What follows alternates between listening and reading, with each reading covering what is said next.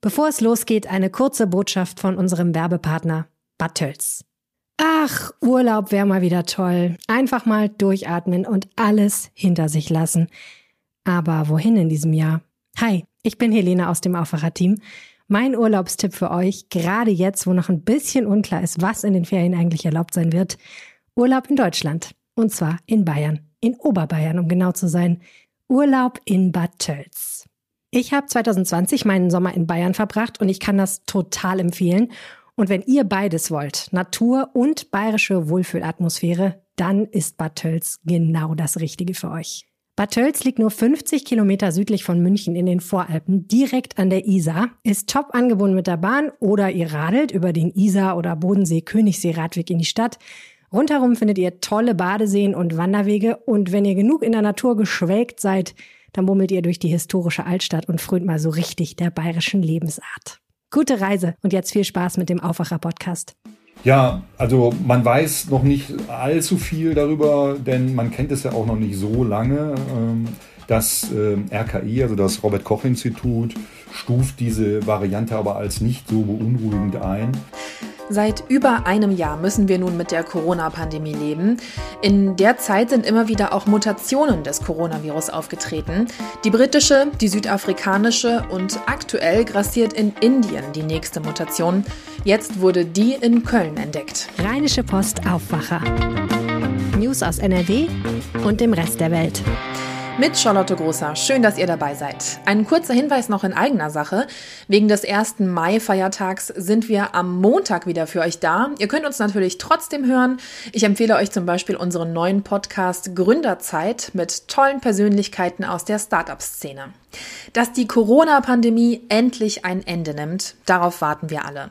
Wie lange das noch dauern wird, kann keiner von uns sagen. Die Impfkampagne geht auf jeden Fall voran und das ist gut so, was aber einige Menschen immer wieder verunsichert, wenn neue Virusmutationen auftreten.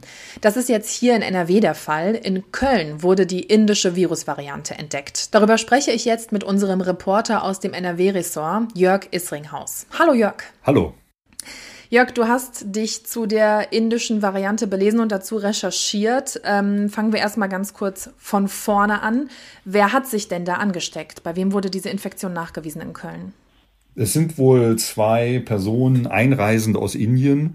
Wer äh, genau das ist, dazu hat die Stadt Köln sich mir gegenüber nicht verhalten. Also das wollen die nicht sagen. Also äh, welches Geschlecht die Einreisenden haben äh, oder aus welchem Grund sie gekommen sind auf jeden Fall sind sie aus Indien eingereist und haben das Virus mitgebracht. Hm, okay. Ähm, wenn wir mal auf das Virus schauen, kann man darüber was sagen, einschätzen, wie schlimm das ist? Was weiß man bisher darüber?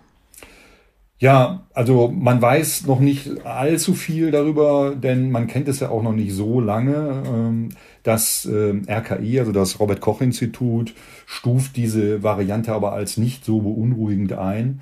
Sie hat offensichtlich Eigenschaften, ähm, die sich ein bisschen auf die Impfung auswirken. Das heißt, die Immunantwort des Körpers ist nicht so stark. Es wird durch dieses Virus ein bisschen unterlaufen. Und es scheint auch so zu sein, dass sie äh, ein bisschen ansteckender ist als dieser normale Wildtyp, aber noch nicht so in dem Maße, dass es die Virologen wirklich beunruhigen würde. Ähm, da sind zum Beispiel andere Varianten, stehen da noch mehr im Fokus. Und zwar natürlich die britische Variante, die ja in Deutschland sehr stark verbreitet ist, und äh, die südafrikanische und die äh, brasilianische. Diese äh, Varianten sind ja alle von der WHO und auch vom RKI als besorgniserregend eingestuft. Mhm. Indische Variante noch nicht. Okay.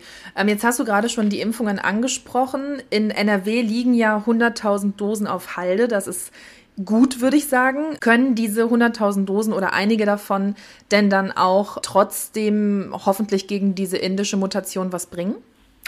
Da gehe ich jetzt mal von, äh, schwer von aus, zumindest äh, nach dem, was uns die Virologen sagen und auch diejenigen, die äh, den Impfstoff entwickeln. Also der äh, Bayern-Chef Ugo Sahin hat sich äh, in dieser Woche dahingehend geäußert, dass er ähm, fest davon überzeugt ist, dass der ein Wirkstoff, also der BioNTech-Impfstoff, auch gegen die indischen Mutationen hilft, genauso wie gegen viele andere Varianten. Also man hat da mittlerweile schon äh, Versuche an 30 verschiedenen Mutationen wohl durchgeführt und überall mhm. scheint der Impfstoff zu wirken.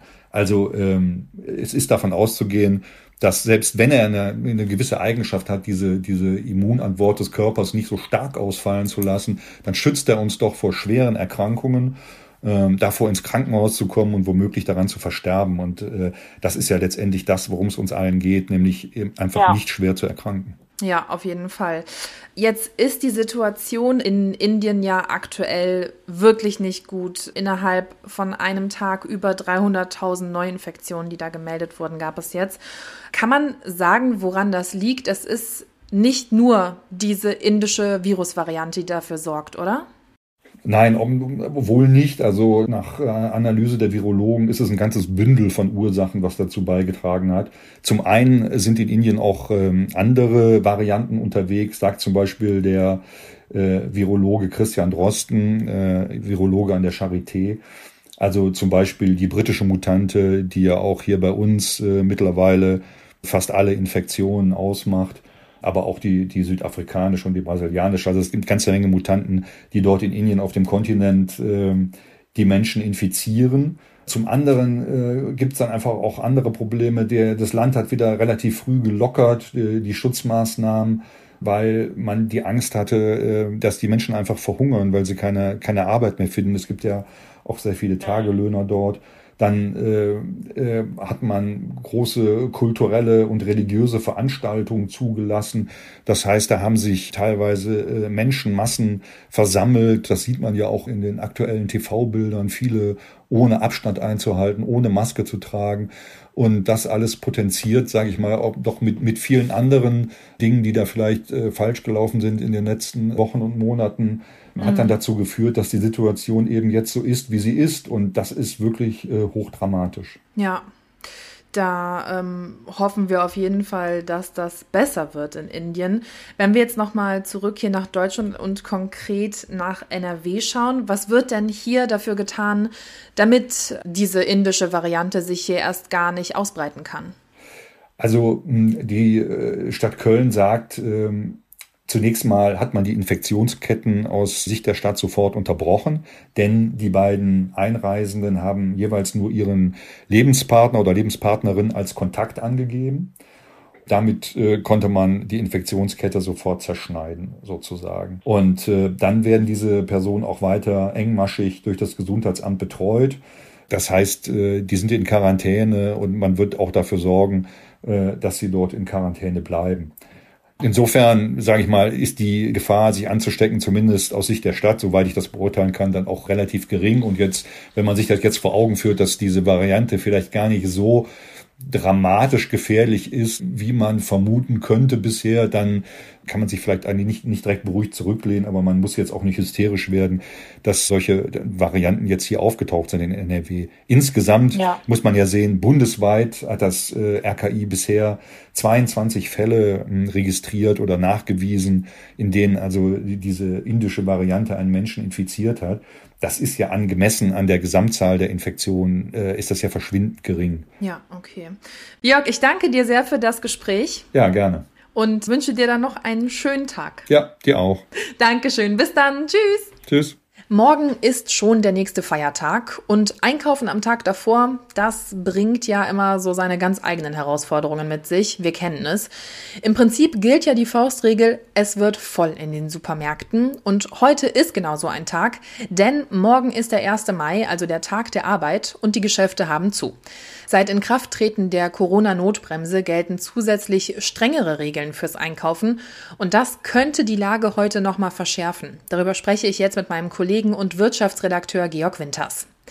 Georg, was sind das für verschärfte Regeln für Supermärkte, die in Städten und Kommunen mit Notbremse gelten? Das heißt in der Praxis, jeder Einzelhändler muss für die ersten 800 Quadratmeter Verkaufsfläche in einem Ladenlokal eine Begrenzung von einem Kunden je 20 Quadratmeter berücksichtigen und oberhalb dieser 800 Quadratmeter Grenze müssen die Ladenbetreiber sogar 40 Quadratmeter je Kunde reservieren. Das ist im Grunde gegenüber den Regeln, die bis dahin galten, eine Verdopplung bzw. eine Halbierung der Kundenzahlen. Und das tut dem Einzelhandel, der ja ohnehin gebeutelt ist, natürlich weh. Wie wird das Ganze denn überhaupt kontrolliert? In einigen Supermärkten gibt es ja schon Bildschirme, auf denen angezeigt wird, wie viele Menschen sich im Supermarkt befinden. Da gibt es ganz unterschiedliche Verfahren. Du sagst es ja schon, manche machen es über die Bildschirme. Da gibt es halt elektronische Verfahren zur Einlasskontrolle. Es gibt Kontrolle durch Mitarbeiter. Ich selbst habe es letztens bei Real erlebt. Da war in so einer Schlange eine Ecke, wo die Leute reingingen. Dann kriegten die so einen Clip an ihren Einkaufswagen gehängt. Und auf der anderen Seite, wenn sie rauskam, äh, stand da eine andere Mitarbeiterin, die den Clip wieder weggenommen hat. Auf die Art und Weise hatten die Mitarbeiter dann Kontrolle über die Anzahl der Leute, die in den Laden reingingen. Und äh, so kann man es natürlich auch machen. Das ist natürlich ein bisschen personalintensiver, als wenn man die elektronischen Verfahren nimmt, ob nun über eine Kamera oder über andere Formen.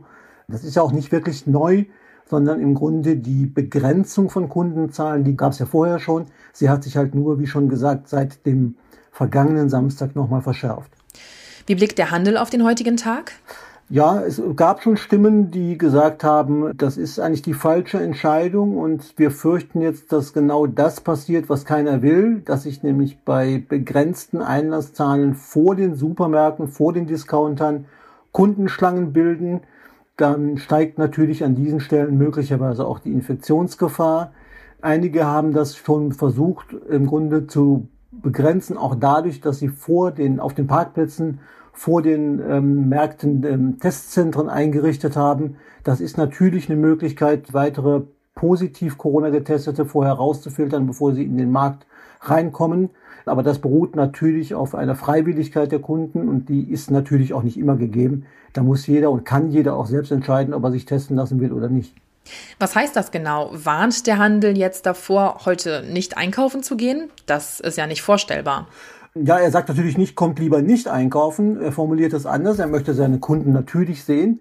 Und Peter Achten, der Hauptgeschäftsführer des Handelsverbandes NRW, hat zum Beispiel klar gesagt, wir appellieren an die Kunden, möglichst zu den frequenzschwachen Zeiten einzukaufen, damit genau diese Warteschlangen vermieden werden. Aber das verteilt sich natürlich jetzt in Anführungsstrichen nur noch über diesen einen Freitag, sage ich mal, weil am Samstag haben die Läden zu. Und da wird natürlich deutlich mehr los sein als an anderen Tagen. Selbst bei steigendem Online-Einkauf, selbst bei steigenden Belieferungen mit Lebensmitteln ist der Samstag, glaube ich, immer noch der einkaufsstärkste Tag der Woche, auch im stationären Handel. Und das kann natürlich dazu führen, dass sich dann lange Stangen bilden Freitag. Und was sollen die frequenzschwachen Stunden heute sein? Ja, man kann sich das leicht ausmalen. Auch bei den Leuten, die im Homeoffice sind, die haben, wenn sie normale, in Anführungsstrichen, Arbeitszeiten haben, dann werden sie irgendwann bis zum späten Nachmittag arbeiten und dann danach einkaufen. Wer das vermeiden kann, sollte das natürlich tun. Ganz früh morgens ist wahrscheinlich auch eine Zeit, die sich empfiehlt. Und irgendwo dazwischen wird es dann wahrscheinlich auch mal voller. Das ist natürlich möglicherweise auch von Markt zu Markt verschieden weil jeder Markt andere Einzugsgebiete hat. Wenn er mitten in der Stadt liegt, kommen viele zu Fuß, dann ist wahrscheinlich den ganzen Tag was los. Wenn man zu den Märkten auf die grüne Wiese fahren muss mit dem Auto, sieht das schon wieder anders aus, glaube ich. Aber das ist, also ich glaube, ganz früh morgens, ganz spät abends wahrscheinlich auch. Auch bei einer Ausgangssperre kann man ja oft noch bis 22 Uhr einkaufen. Da geht's wahrscheinlich auch.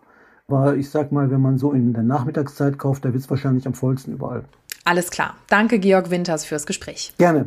Und diese Themen könnten euch heute auch noch begegnen. In Düsseldorf beginnt heute der Prozess gegen eine mutmaßliche IS-Terroristin aus Essen. Die 30-jährige Deutsch-Libanesin soll Deutschland 2015 mit ihren vier Kindern verlassen haben, um sich in Syrien dem sogenannten Islamischen Staat anzuschließen. Die Kommunen in NRW weisen darauf hin, dass an diesem ersten Maiwochenende Partys und nächtliche Aktionen, um Maibäume aufzustellen, verboten sind. In der Nacht von heute auf morgen wollen Polizei und Ordnungsamt unter anderem die Ausgangssperre kontrollieren und auch typische Bollerwagentouren sind an diesem Wochenende untersagt. Im DFB-Pokal-Halbfinale spielt Werder Bremen heute Abend gegen den RB Leipzig. Anpfiff ist um 20.30 Uhr. Morgen spielt dann der BVB gegen Holstein Kiel. Los geht es ebenfalls um 20.30 Uhr. Und unsere Kulturtipps zum Wochenende hat heute Christoph Wegener für euch. Sind wir mal ganz ehrlich, der Blick aus dem Fenster auf die heimische Flora und Fauna ist meistens wenig spektakulär. Damit will ich Rotkehlchen und Eichhörnchen keineswegs zu nahe treten, aber man kennt seine Nachbarschaft halt schon. Alles Alltag, sowie die Fahrt zur Arbeit oder der Frühstückskaffee. Deswegen greife ich am Wochenende gerne zu Tierdokus, einfach um eine gedankliche Auszeit zu nehmen. Drei meiner Lieblingsdokus würde ich euch gerne vorstellen. Im Film Mein Lehrer, der Krake, geht es um einen Filmemacher, der unter Burnout leidet. Bei einer Schnorcheltour trifft er zufällig auf einen weiblichen Oktopus und zwischen den beiden entwickelt sich eine faszinierende Beziehung, die voller spannender, berührend schöner und auch trauriger Momente ist. Sehr unterhaltsam und witzig ist die Dokumentation Penguins auf Disney Plus. Im Zentrum steht hier Steve, ein junger Pinguin, der seinen ersten Frühling erlebt. Herrlich ungeschickt versucht er eine Familie zu gründen und die anderen Herausforderungen des Pinguinalltags zu meistern. Einen Einblick in die Welt der Paradiesvögel bietet die Dokumentation Vogeltanz, die es ebenfalls auf Netflix zu sehen gibt. Hier sind ausgefeilte Tänze, komplexe Bauwerke, verführerische Gesänge und noch vieles mehr zu sehen, was alles sonderbar, aber auch sehr beeindruckend und dadurch unglaublich unterhaltsam ist. Den kompletten Artikel zu den Kulturtipps findet ihr in den Show Notes. Schauen wir noch auf das Wetter. Wir starten heute bewölkt in diesem Freitag. Im Laufe des Tages kann aber mal die Sonne rausschauen. Dazu kann es immer wieder aber auch regnen, vor allem im Norden NRWs. Dabei liegen die Temperaturen bei Werten zwischen 11 und 14 Grad. Morgen gibt es am Feiertag dann erst Nebel, später wechseln sich Sonne und Wolken ab. Im Bergischen kann es vereinzelt auch regnen und es wird dabei minimal wärmer, bis zu 15 Grad sind drin. Der Sonntag bringt dann wieder mehr Wolken und immer wieder auch mal Regen bei ähnlichen Temperaturen. Das war der Aufwacher am Freitag. Ich wünsche euch noch einen schönen Tag, bleibt gesund und bis zum nächsten Mal. Tschüss! Mehr Nachrichten aus NRW gibt's jederzeit auf RP Online. rp-online.de